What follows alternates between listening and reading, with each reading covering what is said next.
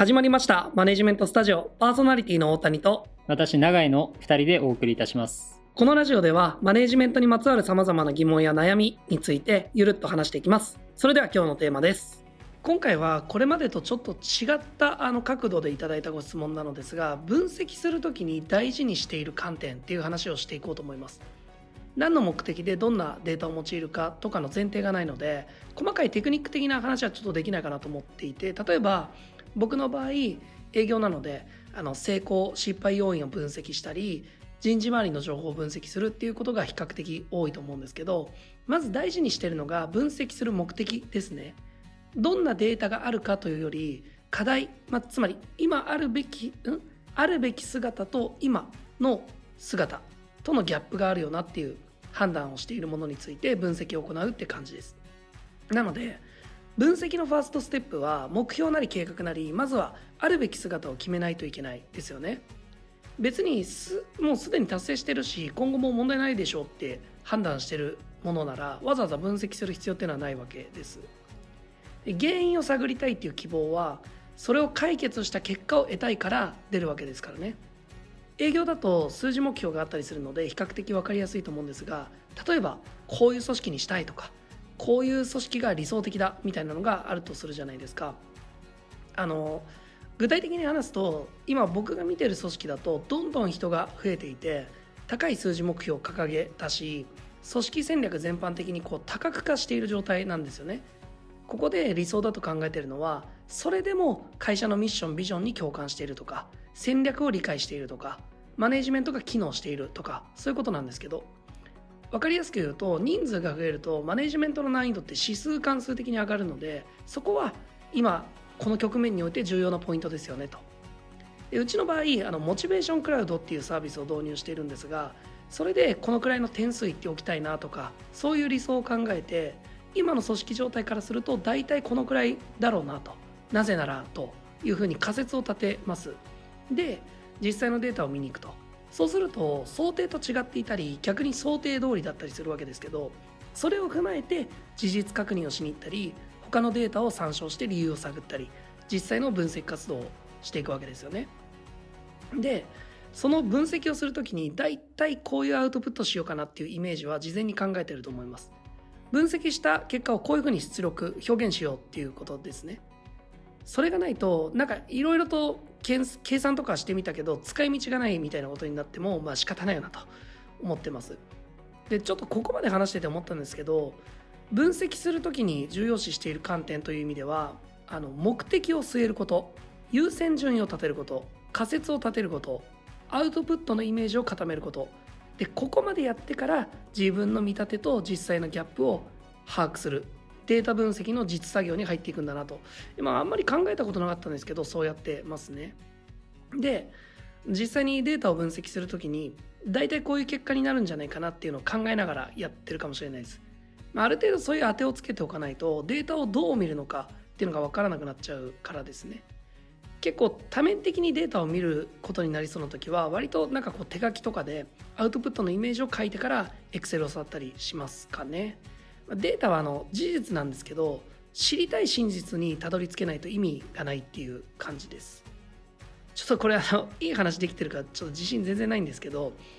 あの分析業務をするために20代の前半で Excel はやっぱやっておいてよかったなと思いますね。ちょっと違う話ですけどそんなに難しいことは僕はできないんですけど VLOOKUP とか IF とかそういうなんかまあよく使うものですね。いわゆる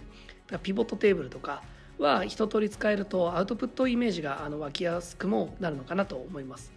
これ習得に何十時間もかかるものじゃないので使えない方はぜひサクッと習得しておくことをお勧めします。えー、僕も分析の観点という話とはちょっとずれるかもしれないんですけれども、まあ、これは前回お話しした振り返りっていうところでお話ししているというか大事にしていることと非常に近いなというふうに思ってまして分析ってそのいわゆる分析のプロセスだけでは完結しないというか意味をなさないっていうふうに思ってるのでその前後の文脈を含めてしっかりと一貫性のある分析ができているかどうかっていうことを大事にしていますね。まあ、これどういうことかっていうと結構この分析って何かデータを集めてそれを集計したり、まあ、その集計した結果あれこれ考察するみたいに思われがちかなというふうに思ってるんですけどもそれってやっぱり分析の一プロセスでしかないと思うんですよね。本来分析って、えっと、やっぱり目的ありきで、えー、課題があって仮説があってその仮説を、まあ、実証検証するための分析という工程があってそこから得られた新しい情報とか示唆っていうのを、まあ、解釈をして次のアクションにつなげるっていう、まあ、この一連の活動なのかなというふうに思っています。まあ、なのでここは大谷さんも言ってましたけれどもまず分析をする目的っていうのを明確にしてその目的に対する課題だったりとか課題の原因そこに対する仮説をしっかりと設定する。まずはここじゃないかなというふうに思ってます。ここが正しく設定できていないとどれだけ高度な分析をしてもまさに今回のご質問ご質問にもあった観点そのものがずれてしまうというふうに思っていますね。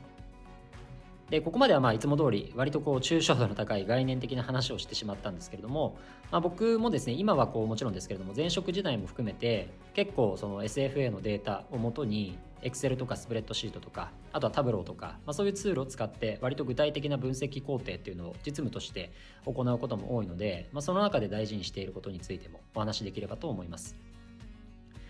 でまあこれ僕の場合はなんですけれども実際のこの分析工程ではあのかなりいろんな軸でデータ集計分析をすることを心がけています。まあ、これも分析工程でというよりはその前段階の仮説を立てる時点でと言った方が正しいのかもしれないんですけれども、まあ、いろんな角度で多面的に仮説を考えているっていうことですね。あのまあ、正直ここがかなりやっぱり分析の肝だなというふうに思っていてやっぱり一つの方向だけからデータを見るだけだとそこから導き出される解釈っていうのも誤ってしまったりとか、まあ、結構こう浅くなりやすいなというふうに思っているのであのその結果として、えっと、間違ったアクションを設定してしまうみたいなことにもつながると思っています。で多面的に見ることによってその一方向から見て導き出した解釈が否定されるような場合もありますし、まあ、その逆に新たな解釈が得られる場合っていうのもあるのでやっぱり課題の原因に対して、まあ、こうじゃないかああじゃないかこういう可能性もあるんじゃないかみたいな形でまあ、いろんな観点から仮説を立てておくっていうことが非常に重要だと思っていますね。であとこれは、まあ、これもですね観点という話とはそれるんですけれども、まあ、大谷さんが本当に言っていた通り Excel とか、まあ、今だったら Google のスプレッドシートとか、まあ、いわゆるこう表計算系のツールっていうのは最低限使えるようになっておくのはぜひお勧めしたいですね。あの僕も SQL 書いたりはできないので、まあ、いわゆるこうデータサイエンスみたいなレベルの膨大なデータを扱った分析とかは全然できないんですけれども、まあ、それでも僕らみたいなこうベンチャースタートアップの規模感での営業数字の分析とか、まあ、商談分析みたいなことであれば Excel とかスプレッドシートが使えればなんとかなることが多いのかなと思ってます。まあ、タブローとかもあのもちろん使えると便利だなというふうには思うんですけれども、まあ、全然なんとかなりますしね。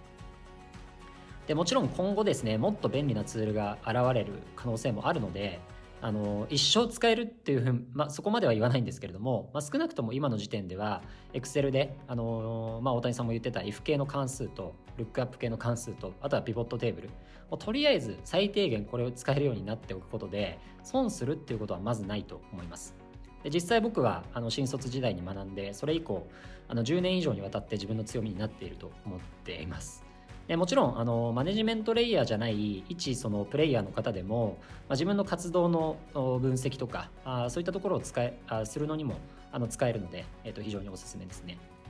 でまあ、今回かなり抽象度の高いテーマだったのでちょっと話す内容もいろいろと発散してしまったんですけれども少しでも参考になっていれば嬉しいなと思います。